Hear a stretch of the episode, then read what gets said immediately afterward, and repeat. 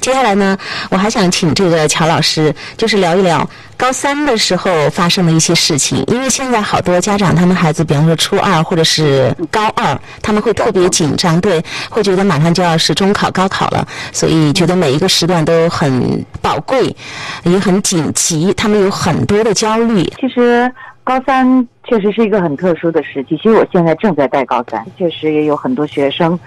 呃，他们的焦虑传达过来的其实不是学生的焦虑，他传达过来的是整个家庭的焦虑和无力感。对，就我想说一下的，就是说，其实我在我的一些回忆当中，其实我说我父亲的会比较多。嗯，呃，是因为他在教育的这个板块，他渗透的比较多。其实他本身也并不是一个学历很高的人，他不过就是一个军人，但是他是一个很善于学习的人，所以他在我的心目中就是一个爱学习的。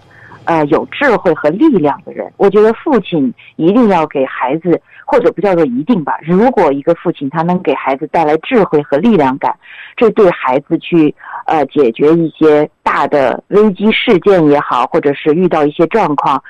他会滋生出那种本能的力量感来说，应该是一个很大的支持。我想说的就是，我的高三，我很幸运的是，我在这样一个家庭当中，他来陪伴我度过。母亲的话，我觉得她做的最好的就是，嗯，她就像什么都不知道一样，但是她就在你的周围，她就浸泡着你，她对你的那种身体的关怀。我母亲的抱持就是，她不言语，但是她在，哦，她在这个很重要。就是我父亲不仅他在，而且他显现出来。我觉得他们两个的配合真是非常棒。他不是男女混合双打，他是男女配合双爱，双爱，不管是这个身体上的还是精神上的，你都得到了。对，所以高三那年，其实我是得了个肺炎。我本来在班上的成绩的大概也就是前十名，然后高高低低的，所以我就得了肺炎，很严重到什么程度？就是考前一个月，就是天天就咳嘛。咳咳到临考前一个月已经坚持不下去了，打到什么程度就筷子都拿不稳，嗯，就只有回家休养了嘛。然后就是回家整整休养了就是一个月，也就是说我在家休养完了回学校就剩一个星期高考，所以那我现在都记得的那一个月在家是特别开心的。我爸爸他最喜欢的就是不准学习，就可能我爸他对我的引导就是。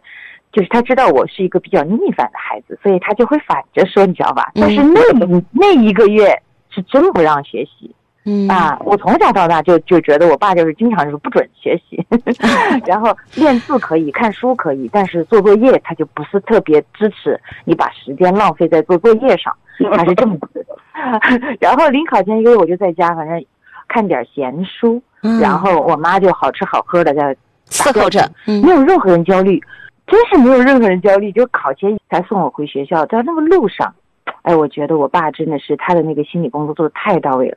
其实你要回学校了，你就会焦虑了，你会害怕你要去面对那个东西了，因为觉得只有一个星期嘛，马上就要高考了。嗯，对，还是对自己有一点期待的。嗯，呃，我们那个年代，我其实。七四年生人，我们那年代，我哥哥已经读重点大学了。就是一个家庭里面，是不是一定要两个孩子都考大学？我们家没有这样一个任务落给你。但是我也会觉得，可能我有点想读个大学，至于读什么也没有特别明确的目标哈。这个时候，我爸他在路上就告诉我，他说人这一辈子其实也靠努力，也靠运气。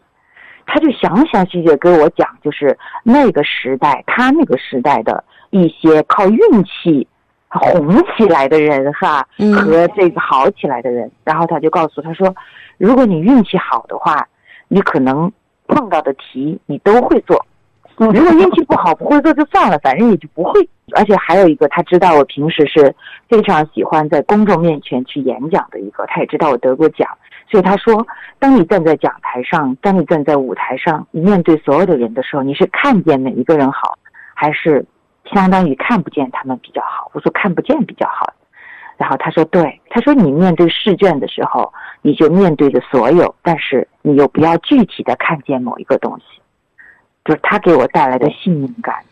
很舒服，考前试压，嗯，他那个试压好，他刚好在我那个频道上，嗯，我就能懂他的试压，所以那一年真的我就平常心去考，考了我们班第二名，哇，而且是耍了一个月，对吧？所以你今年会让你的学生回去耍一个月再考吗？我真的带过好几届学生，就是那种别人认为的差生，我就把我爸爸说的话跟他讲。我有一个学生，当年他是一个中差生，他的数学从来不及格。嗯我说乔老师当年，乔老师的爸爸说你平常心，万一你所有的题都会做呢？结果那一年他数学考了九十多，他平时都考六七十，嗯他考到了那个时候考的是大连大学。然后他读大学的时候，我就跟他讲，我说我哥哥跟我说的，如果你读大学像你读高中那么读，你可能能考起研究生。嗯，结果他一路读到了东财的博士，最后在东财留校任教了。好厉害！你当时有一点，你说爸爸其实从小。呃，包括你的哥哥，你哥哥也是个学霸型哈。从你的描述来看，嗯，爸爸其实是不太赞同你们随时浸泡在那个作业的时间里面。他说更希望你们是看书玩儿，是吗？我爸爸达到什么程度？现在都记得。我小学三年级，家我爸爸字写的很好，我爸爸会讲书，然后也会写字，所以我们那个年代，你说七几年哈，八十年代初，八十年代初，我们家订杂志可以订到，我觉得可能接近十种种类的杂志。嗯，好然。后乐器的话，我觉得我那个时候是我周围小朋友当中最先接触什么电子琴啊、口琴、二胡啊这些东西的。但每天他就有一个工作，就是你要回家练字。嗯然后我记得我有一天我跟一个小伙伴一起回家，我就想着，因为大家都要做一起做数学题嘛，我就可兴奋的把数学题拿出来做。然后我爸说：“你今天该先练字。”然后他是军人哈，他虽然很宠我，但是他也很有威严的。嗯我说我今天就想先写数学作业。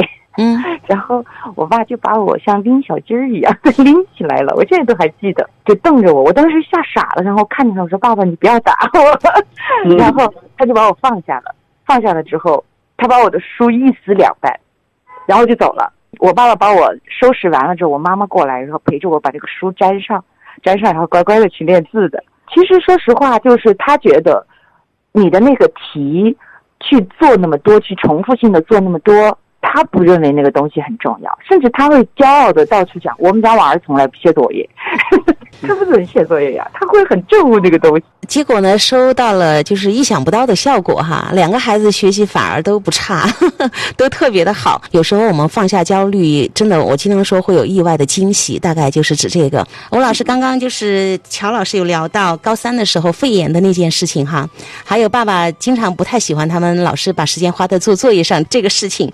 吴老师用您的智慧哈聊一聊你的感受。啊我们家大女儿在六年级的时候，因为转校，他来到了一个陌生的地方啊，在这个地方呢，呃，各种原因他有些不适应，然后上了两个月，十月底的时候，他突然告诉我：“爸爸，我不去上学了。”我哇，我也很很惊讶，怎么会不去上学呢？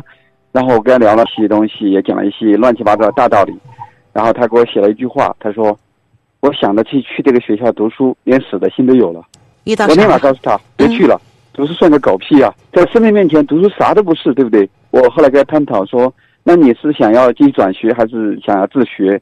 他说都可以。哎，我试了一下转学，六年级很难转，中途。后来我就告诉他，你只能自学。虽然六年级那个整个这一年，他大部分时间就是在家里面玩的。我跟很多人讲这个事情，很多人说你难道就那小升初好重要哦？我说有什么好重要呢？我说我的孩子是最重要的，对不对？没有什么比他更重要的。他小学毕业后就很顺利的来到他比较喜欢的一个一个中学读书，结果他在那个中学里面，呃第一学期的班级考试就考到了班上第一名。这他没怎么读书也不影响什么，我觉得啊，这是我的第一个想表达的东西。确实是一种无条件的爱，我觉得我还是有点像你爸爸的哈，乔老师。当然我不是军人啊，可能没有他那么严谨。我也喜欢字啊，我我的字也写的很好，但是我对孩子没有要求啊，在这方面没有要求。另外一个东西呢，就讲了起高三这个事情。我听说很多高中高三的时候，在考试前一百天会有个誓师大会，然后有的标语会写上什么“只要不学死就往死里学啊，对，对吧？就类似于这样的话，按照某种意义上讲，这是错误的方向。就像一个运动员，他要比赛了，比如说明天要比赛了，他今天可不可能疯狂的去练习？他是不可能的，对他绝对不能做疯狂的练习的。他疯狂练习可能会把他拉伤，他只会做一些适应性的练习，对吧？就是把那个多能量耗尽了哈，最后对，耗尽了。啊、我听说啊，当然这个乔老师更有发言权，就是嗯很多高三的孩子的最后高考成绩基本上跟一诊的成绩是没有什么区别的，甚至还有很差。更准确的是和初三的排名是很近似的。和初三。哇，和初三三年时白读了，对不对？嗯 就是和他，就是和他初三毕业时候的中考成绩的他的那个排名近似度很高的原因，是因为绝大多数孩子在初三的时候他已经尽力了，然后这些孩子在高三的时候还会尽力，但是实际上如果大家都在练的话，他最后的那个波动幅度啊，又会进入到一一个惯性的东西里去。你到高三了之后，你会发现它的变化度又没有那么明显。嗯嗯，整体上大概率事件来说，就是初三已经相对比较稳定。哇，我还说最后一百天早就定了，原来最后 最后三年都是已经定掉的。这不是说这三年努力是白费的，当然不大家都在努力的情都在努力况下，对就没有谁不会高三不努力的。